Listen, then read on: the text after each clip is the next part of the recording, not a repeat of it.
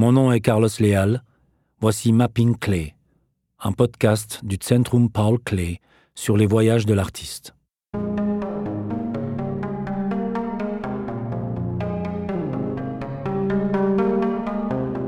Paris, 1912.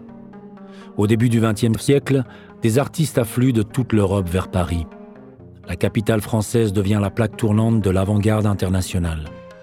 Un réseau d'artistes et de galeristes constitue le terreau propice à l'émergence de nouvelles tendances artistiques modernes, présentées dans des expositions qui font sensation. En 1912, Paul Klee entreprend un voyage à Paris. Il y rencontre les œuvres des cubistes et découvre dans l'atelier de Robert Delaunay des compositions abstraites à partir de surfaces colorées. Il discute de ses projets de voyage avec son ancien camarade de classe, Ernst Zonderegger, qui vit à Paris. Il consigne dans son journal le programme chargé qu'il s'est fixé.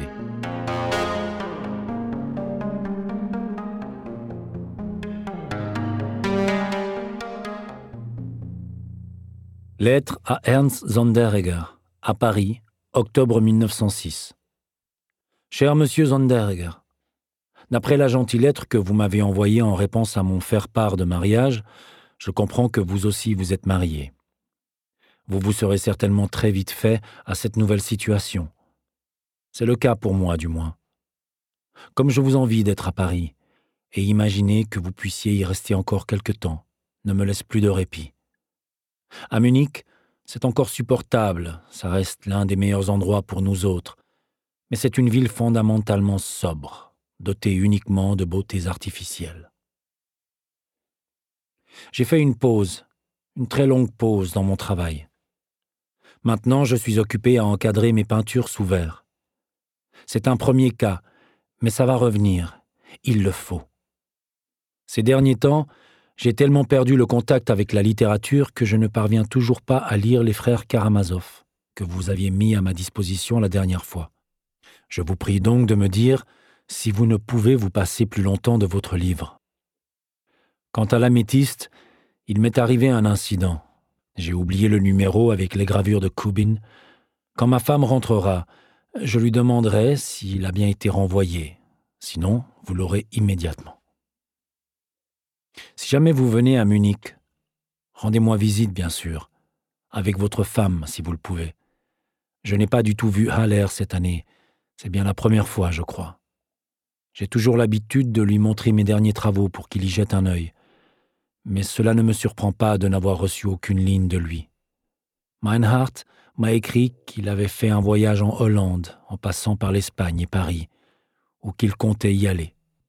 Donc, cette fois, cela ne suffisait pas pour une visite à Berne. Vous avez peut-être eu l'occasion de le voir? Nous habitons ici un appartement fort agréable dans un nouveau quartier, et nous avons aussi quelques commodités, la salle de bain par exemple.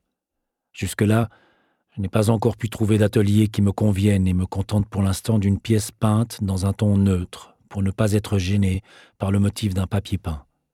Ce n'est pas idéal, mais je ne voulais pas imposer à ma femme d'avoir son gîte dans les trous d'un appartement atelier. Portez-vous bien, soyez heureux, et donnez-moi de vos nouvelles à l'occasion.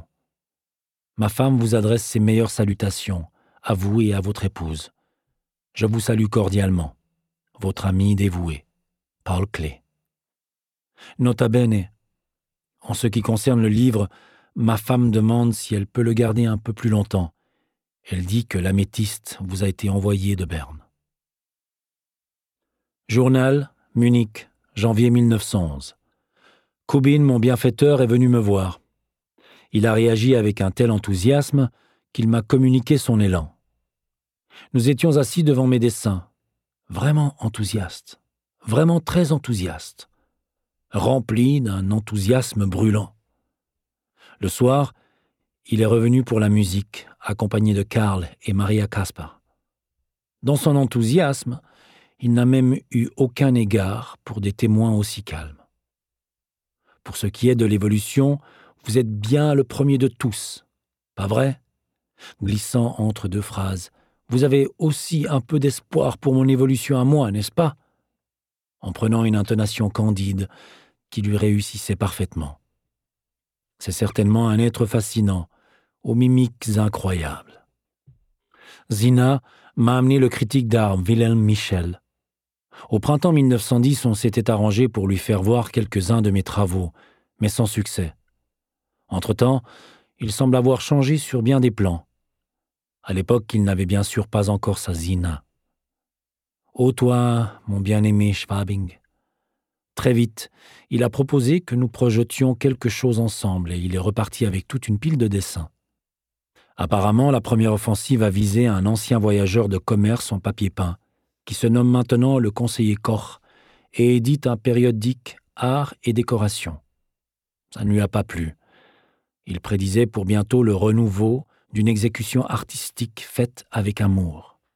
Ensuite, l'attaque a été dirigée contre l'ancien tailleur sur mesure, Tannhauser, actuellement propriétaire de la moderne galerie à l'Arc au Palais.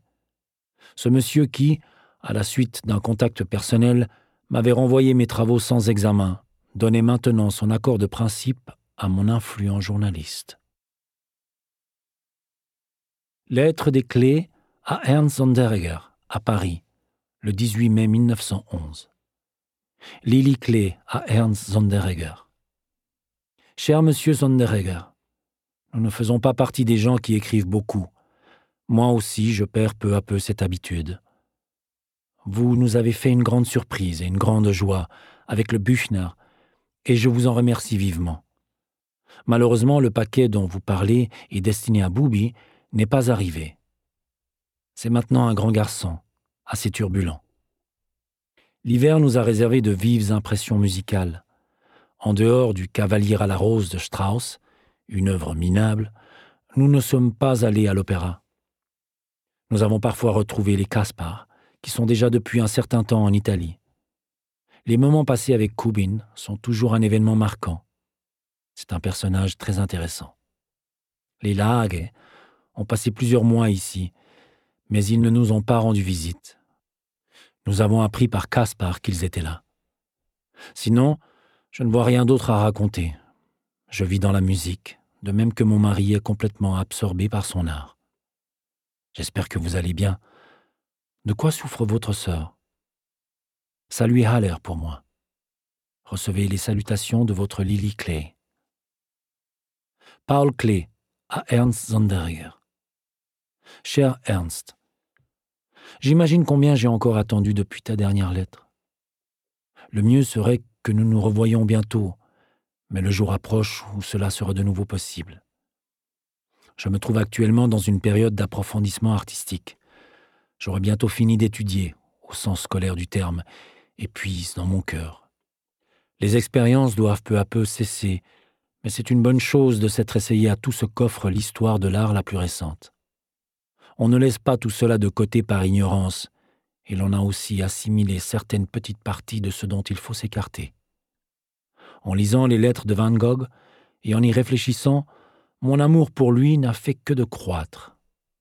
Il est bon de voir en cet homme un point de repère, de ne pas l'omettre précipitamment sans réfléchir, car ici, le temps de la peinture s'est vraiment arrêté. Ce qu'il y a de bien aussi chez lui, c'est qu'il ne se soit pas prononcé sur tout, comme Cézanne par exemple, il est bon également de constater qu'il a surmonté l'impressionnisme dans sa peinture, sur un mode réformateur, et pourtant, c'est à lui que l'on doit tout le bénéfice de cette période. C'est son retour à la ligne qui est réformateur. Plus que réformateur même, il s'agit d'une réforme cosmopolite. Tu peux donc en déduire que j'ai acquis une certaine sérénité dans mon art. En automne, j'ai commencé à introduire une ligne qui met de l'ordre dans toutes mes pattes de mouche. Maintenant, je repars de la ligne, comme auparavant, mais je sais quoi faire des surfaces intermédiaires. Il aura fallu douze ans de remuement intérieur, un mois doté d'œillères, puis la disparition du mois et des œillères. À présent, de nouveau un mois sans œillères. Une chance que je ne me sois pas douté de la longueur du chemin à l'époque. Après un long moment, je me suis remis à lire Hérode et Mariam. Et maintenant, je prends le Büchner, grâce à toi, et je conclus car Lily t'a aussi donné des nouvelles, comme tu le souhaitais. Salut bien nos amis, Très chaleureusement, ton clé. Journal, Munich, automne 1911, janvier 1912. L'oncle Louli est chez nous pour quelques jours. De mauvaise humeur. Les August Mackay ont accroché son chapeau au lustre d'un restaurant. Il quitte son quartier et s'installe chez nous dans la chambre de bonne disponible. Kandinsky, dont il a déjà été question à plusieurs reprises et qui habite la deuxième maison après la nôtre, ce Kandinsky exerce un attrait croissant sur Luli, qui le nomme pourtant Schlabinski. Luli se rend souvent chez lui, emportant parfois des travaux de moi et me rapportant des tableaux non figuratifs de cet artiste russe. De très étranges tableaux. Ce Kandinsky a l'intention de rassembler une nouvelle communauté d'artistes. Ayant pu faire personnellement connaissance avec lui, je me suis pris d'une sympathie plus profonde pour lui. C'est quelqu'un, une tête exceptionnellement belle et lucide. Nous nous sommes d'abord rencontrés dans un café où se trouvait également Amiet et sa femme, de passage à Munich. Puis, rentrant chez nous en tramway, nous avons convenu de nous fréquenter plus assidûment. Au cours de l'hiver, j'ai rejoint son cavalier bleu. 1912. Extrait d'une lettre que j'ai adressée à un correspondant suisse. Parmi les galeries privées, celle de Thanhauser vient d'attirer une fois de plus mon attention. Elle expose pour la troisième fois des artistes de la nouvelle association et d'une tendance encore plus radicale, nommée le Cavalier Bleu. Pour ne m'en tenir qu'à l'idée, et non à l'appartenance momentanée ou fortuite à ce groupe de telle ou telle production, j'aimerais apaiser les esprits qui cherchent en vain une référence à l'artiste phare d'un musée, fût-ce un gréco. De fait, il existe encore des origines de l'art telles qu'on les trouve plutôt dans les collections ethnographiques ou chez soi, dans la chambre d'enfants. Ne ris pas, lecteur.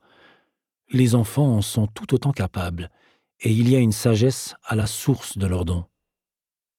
Moins ils ont de savoir-faire, et plus instructifs sont les exemples qu'ils nous offrent, et il convient de les préserver très tôt de toute corruption. On trouve des phénomènes similaires dans les travaux des malades mentaux, et l'on ne saurait user avec malveillance des termes de puérilité ou de folie pour décrire exactement ce qui cherche à s'exprimer ici. Tout cela est à prendre très au sérieux, plus au sérieux que toutes les pinacothèques, dès lors qu'il s'agit de réformer la peinture. Si tous les courants de la tradition d'hier sont, comme je le crois, réellement en train de s'enliser et que les marcheurs soi-disant imperturbables des libéraux, qui ne se présentent que sous une apparence de fraîcheur et de santé, se révèlent à la lumière de l'histoire n'être que des exemples de pure lassitude, alors oui, nous en sommes à un instant décisif, et je salue ceux qui vont désormais coopérer à la réformation qui s'annonce. Le plus audacieux d'entre eux est Kandinsky, qui cherche aussi à avoir un impact par ses écrits. Du spirituel dans l'art, paru chez Piper. Lettre à Ernst Zonderegger, à Paris, le 24 janvier 1912. Cher Ernst, ma femme t'a déjà écrit et me voilà à la traîne, comme le fait celui qui peine à rédiger une lettre. Cela me semble d'autant plus pressant que j'attends avec impatience des nouvelles de toi. Jusqu'à maintenant, je n'ai pas réussi à recevoir de ta part autre chose que de beaux cadeaux. Aujourd'hui, je te joins également un petit présent, l'une de mes premières lithographies, sans savoir si elle compte ou non parmi mes meilleurs travaux. Je me sens donc, là encore, profondément redevable envers toi. Le serai-je encore longtemps? Je vais faire court et donner quelques nouvelles. Pourquoi ne nous sommes-nous pas vus cet été? Il aurait mieux valu que tu vois notre grand Félix plutôt que de devoir se faire raconter de lui médiocrement. Nous aurions bien aimé te rejouer un petit morceau de musique. Tu as toujours été un bon auditeur, sans parler de mes travaux qui ont tellement évolué que j'aimerais t'envoyer de quoi faire une petite exposition à Paris. Au lieu de cela ne te parvient qu'un signe pitoyable et occasionnel qui témoigne de la tiédeur des relations dont sont victimes les amis qui s'éloignent l'un de l'autre et pas la moindre allusion, pas un mot me parlant de ton travail artistique, tellement personnel et intéressant, Comme je n'ai pas vu Haller cette année non plus, je suis allé à Munich plutôt que d'habitude. Je n'ai aucune nouvelle fiable de toi. Je sais seulement que tu es toujours en vie et que tu me conserves ton amitié. C'est tout. Beaucoup et peu en même temps. Justement à cause de cela. Ces derniers temps, j'ai rencontré beaucoup d'intérêt, mais seul celui de Koubine me remplit d'une joie pure. J'ai rejoint la SEMA, un groupe d'artistes présidé par Rohe. Mais le cœur n'y est pas vraiment, mon cœur se sent plus proche de Kandinsky, si tu vois qui c'est. Je ne parle pas de la personnalité même de Kandinsky, mais des idées que toute cette société épouse. Kaspar projette un voyage à Paris et te parlera de la SEMA.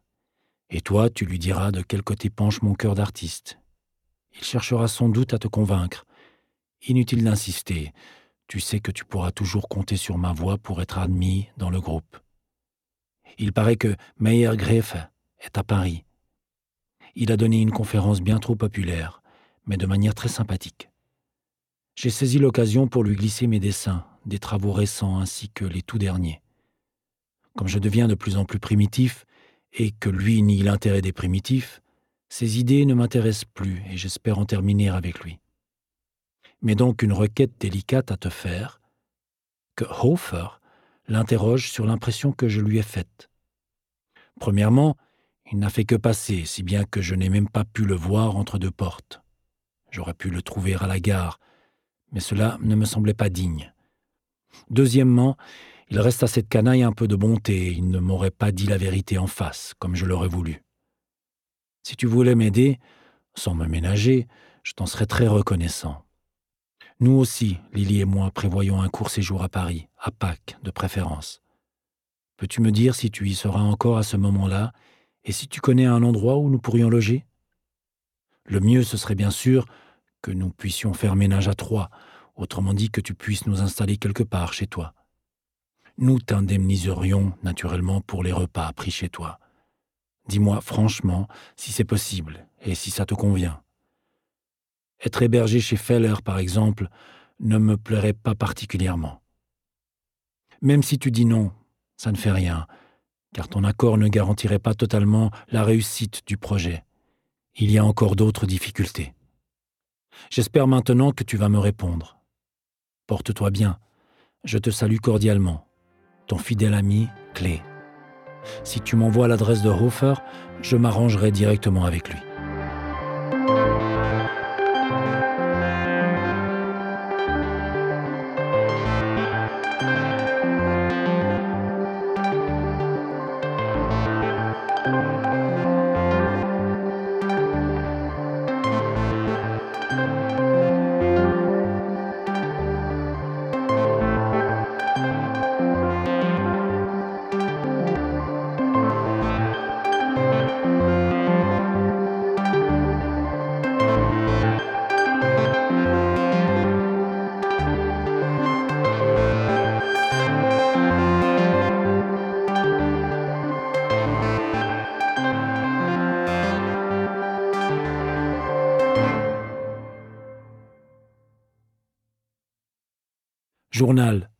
Munich, février, avril 1912. Oui, les sécessions. Elles ne veulent pas le croire qu'on en leur prouve qu'elles se survivent à elles-mêmes. Rien de plus symptomatique pourtant que de voir les polémiques se déplacer de plus en plus vers la province. Ici, on est tranquille et on réside dans le plus beau des palais, de façon royalement bavaroise. Et le pauvre public va devoir s'habituer à quelque chose de nouveau, car, une fois de plus, les temps sont accomplis. Il se convertira quand les Juifs sauront investir dans ces nouveautés, et ça se fera plus vite qu'on n'ose le croire. Le cavalier bleu, voilà comment se nomme la chose. Mark et Kandinsky, qui en sont les audacieux rédacteurs, ont déjà organisé la deuxième exposition de l'hiver, une exposition d'art graphique cette fois, dans la librairie Goltz à l'étage. Ce marchand a été le premier à prendre le risque d'exposer de l'art cubiste dans sa devanture, art considéré par les badauds comme typique de Schwabing. Picasso, Derain, Braque, copain de Schwabing, en voilà une idée plaisante. Avril. Au contact des artistes de Schwabing et de leurs œuvres, l'idée d'aller refaire un tour à Paris m'a paru encore plus séduisante. Ma femme aussi souhaiterait être de la partie. Alors nous avons osé et décidé. Il fallait déposer notre fils chez mes parents à Berne, c'était évident. J'ai donc eu à faire le détour, tandis que ma femme se rendait directement à Paris, arrivant même quelques heures avant moi, le 2 avril. À Pontarlier, je suis monté dans un train omnibus au gré duquel j'ai eu tout loisir de suivre la déclivité du Jura. De nombreux soldats étaient montés dans ce train. Ils avaient encore leurs pantalons rouges, roulaient des cigarettes et s'amusaient sans être trop gênants. Les employés du train n'étaient pas très soignés. Sur leur casquette, on lisait PLM. Journal. Munich, Paris, avril 1912. Ce train fort respectable s'arrêtait à toutes les stations. Des femmes y montaient, leurs robes et leurs paniers mouillés par la pluie et la neige. Il se répandait une mauvaise odeur de petits bourgeois, indescriptible. Et ça a duré jusqu'à Dijon. Après une attente paisible, un express s'est trouvé prêt à partir. Dieu merci, dans le compartiment, l'air aussi était plus respirable. Ça sentait même bon. Le paysage autour de Dijon est plein de charme. Des coteaux rocheux et, au milieu des roches, les plus beaux arbres en fleurs, dans des complexions pierreuses, une florissante minorité. Conciliation bien méridionale, en un mot française, où le nord et le sud se mêlent l'un à l'autre au lieu d'être séparés par un rempart de glace. Peu à peu, le paysage perd son charme étrange. Il se fait vert, tendre et crépusculaire. On voyait des fleuves paisibles, çà et là, au loin, un cheval en train de paître. À un moment, il a fallu attendre le passage de deux trains express. Ah, les directs, fit une voix féminine apeurée, et puis boum, tonna l'un des monstres en rasant nos wagons. Et dix minutes plus tard, ouf, le second, de vraies explosions. 2 avril. Arrivé à la gare de Lyon encore plus tard que ne l'indiquait l'horaire. Zonderegger et Lily, cette dernière déjà tout enthousiaste. Direction l'hôtel des Mines sur le boulevard Saint-Michel. Ensuite, chez Hofer, pour convenir d'un rendez-vous. 3 avril. Boulevard, Seine, Notre-Dame, Grand Boulevard, Opéra, Louvre. L'après-midi au musée du Luxembourg. Degas, Manet, le balcon, etc. Jardin du Luxembourg. 4 avril. Palais Royal, Jardin des Tuileries, Place de la Concorde, Champs-Élysées, dans l'atelier de Hofer. L'après-midi, au Salon des Indépendants. Le soir, au Moulin de la Galette. 5 avril. Le matin au Panthéon. L'après-midi au Louvre, Gréco, Delacroix. Le soir, au bar du Panthéon. 6 avril. Montmartre, Sacré-Cœur, cimetière de Montmartre. Ça, c'est pour Lily. Soirée à la gaieté Montparnasse. Poilu chez les cocottes avec le comique Cambon. 7 avril. Pâques. Versailles. Soirée au Café de la Paix. 8 avril. Notre-Dame et la Sainte-Chapelle. Soirée chez Karl Hofer. 9 avril. Jardin des Plantes, Église Saint-Germain-l'Auxerrois, Louvre, Manet, Olympia, Ingres, Delacroix, Daumier, collection étrusque. Après-midi, thé chez Hermann Haller, café du Panthéon. 10 avril, musée de Cluny, boulevards extérieurs, fortifications, porte de Clichy, café du Dôme, milieu de Schwabing, 11 avril. Dans la matinée, je rendais visite à Delaunay dans son atelier. Après-midi au Louvre, devant le déjeuner sur l'herbe de Manet. Delacroix, Guy. Soirée au bal Bullier. 12 avril. Sur la tour de Notre-Dame. Après-midi chez Oude. Rousseau, Picasso, Braque. Rue de Seine. Le soir, vu au cinéma coloré, le couronnement de l'empereur des Indes sur les conseils de Hofer, Britannicorama. 13 avril, musée Carnavalet. Ensuite, dans la galerie de Kahnweiler. Derain, Vlaminck, Picasso. Après-midi, visite à Le Fauconnier. Soirée, promenade sur la Seine jusqu'à Auteuil et retour. Bar du Panthéon. 14 avril, cimetière du Père-Lachaise. Après-midi, jolie promenade en fiacre au bois de Boulogne. Champs-Élysées. De nouveau chez Haller pour faire connaissance avec sa femme. Soirée au cirque Medrano. 15 avril, promenade sur la Seine en direction de Saint-Cloud. Promenade là-bas, dans le parc. Soirée à l'opéra. Rigoletto et ballet. 16 avril, matinée chez Barbazange. Galerie, à la demande de Kandinsky. Après-midi à l'appartement de Durand-Ruel, puis chez Bernheim Jeune. Matisse, Guy. Soirée au bal Tabarin. 17 avril, à la maudite douane de la gare de l'Est, puis chez Druet. Observer l'éclipse du soleil à l'église de la Madeleine. Après-midi, au café du Panthéon. Le soir est signé sans lito. Départ de Lily. 18 avril, matin. Visite à M. Sourbeck après-midi chez Zanderegger, et a rencontré Haller et les surpris en train d'importuner sa sœur. Le soir, 10 heures, départ pour Berne. Y ai passé cinq jours et suis rentré à Munich. À Paris, nous avions un guide très avisé en la personne d'Ernst Zanderegger, qui nous a surtout guidés à travers le vieux Paris. Il demeure sceptique devant les dernières productions de la peinture parisienne, mais sait nous conduire jusqu'à elle.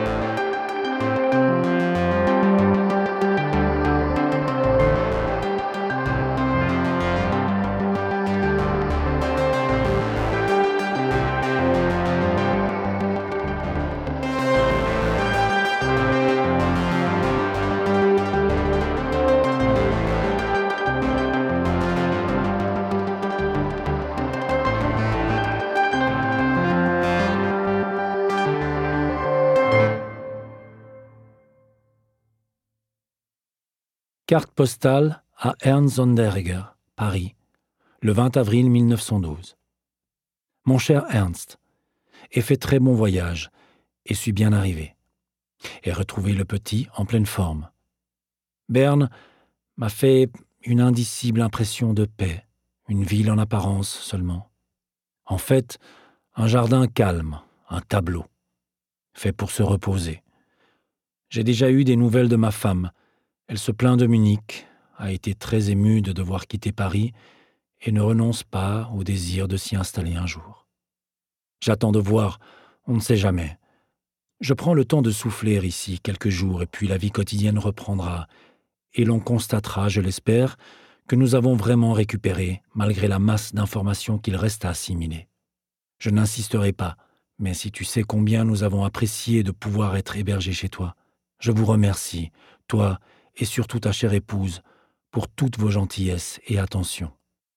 Cordiale salutation à ta sœur et aux autres amis. Ton clé.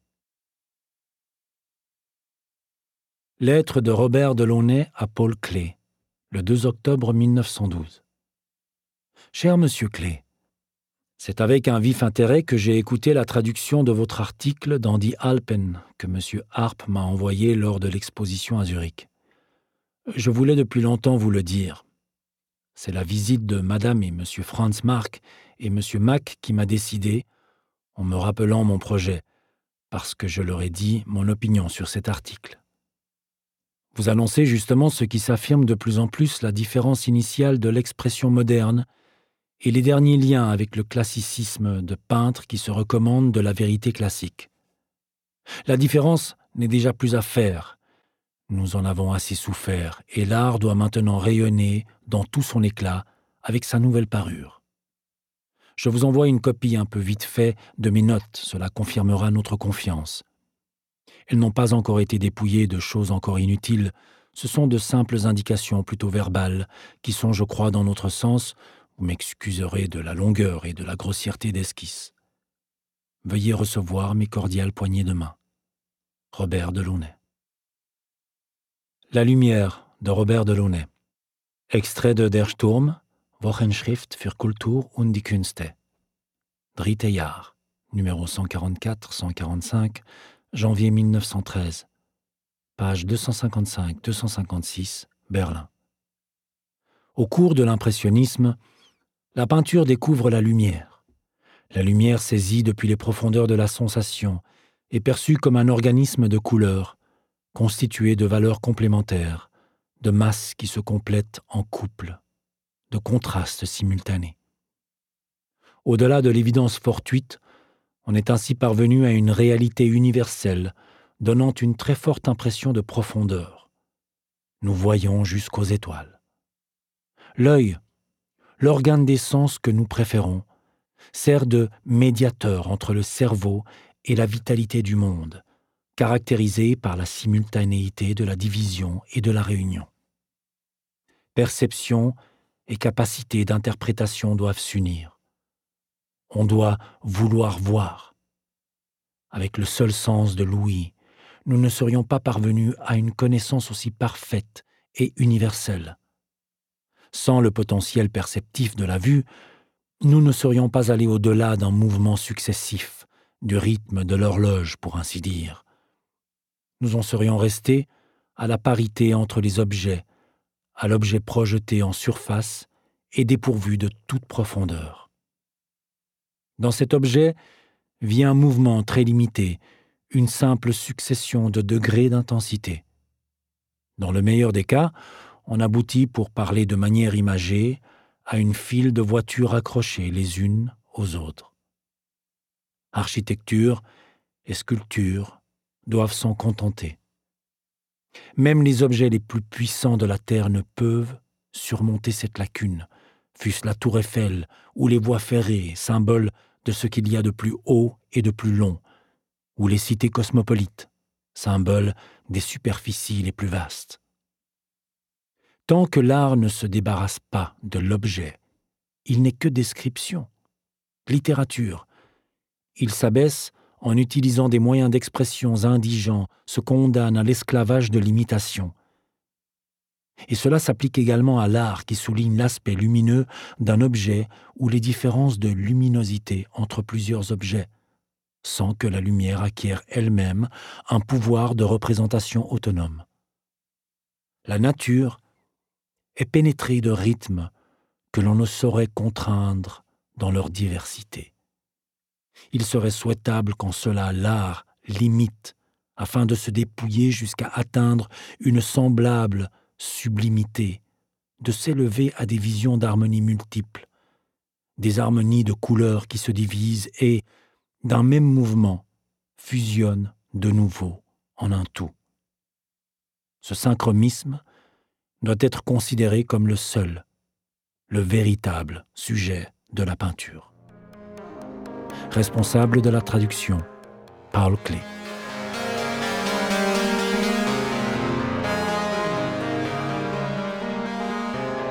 Le prochain épisode, Tunisie 1914, raconte le voyage devenu mythique des trois collègues artistes Paul Klee, Auguste Maquet et Louis Moyet, peu avant que n'éclate la Première Guerre mondiale. Mapping Clay est une série de podcasts réalisés par le Centrum Paul Klee. Ce podcast a été produit par Maze Pictures, Swiss, et soutenu par Engagement Migros.